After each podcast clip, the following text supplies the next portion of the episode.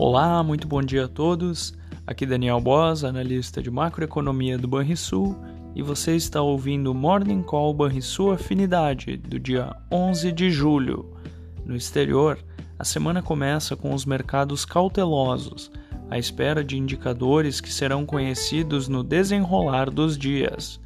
Os investidores aguardam por indícios sobre novos aumentos na taxa básica de juros americana. Enquanto isso, os índices futuros dos Estados Unidos e as bolsas europeias operam em queda.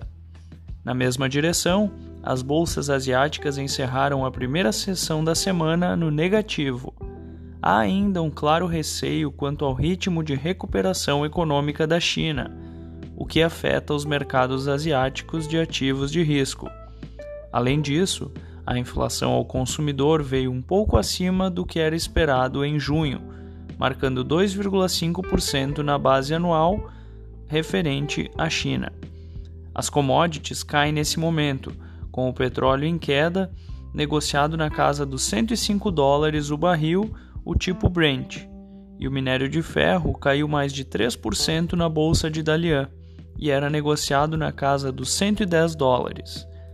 O dólar sobe ante pares no índice DXY e os rendimentos dos treasuries recuam após a alta na última sexta-feira.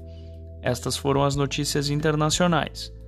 No Brasil, a aversão ao risco externo deverá pesar neste início de semana, ao mesmo tempo que o risco de recessão permanece presente no radar econômico. Outro ponto de atenção na semana será a tramitação da PEC dos benefícios com votação marcada para amanhã na Câmara dos Deputados.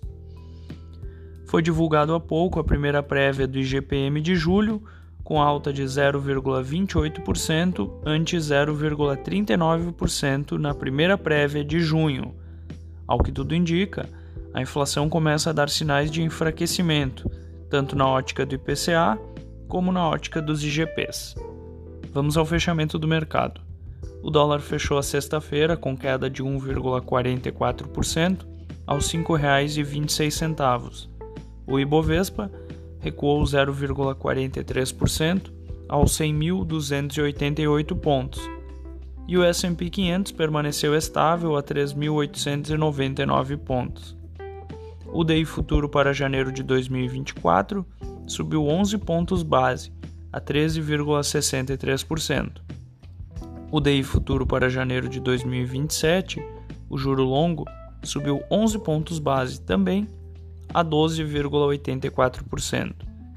Na agenda do dia, destaque no Brasil para o relatório Boletim Focus e a balança comercial semanal. Você ouviu o Morning Call sua Afinidade com os destaques do dia. Acompanhe de segunda a sexta-feira o nosso overview.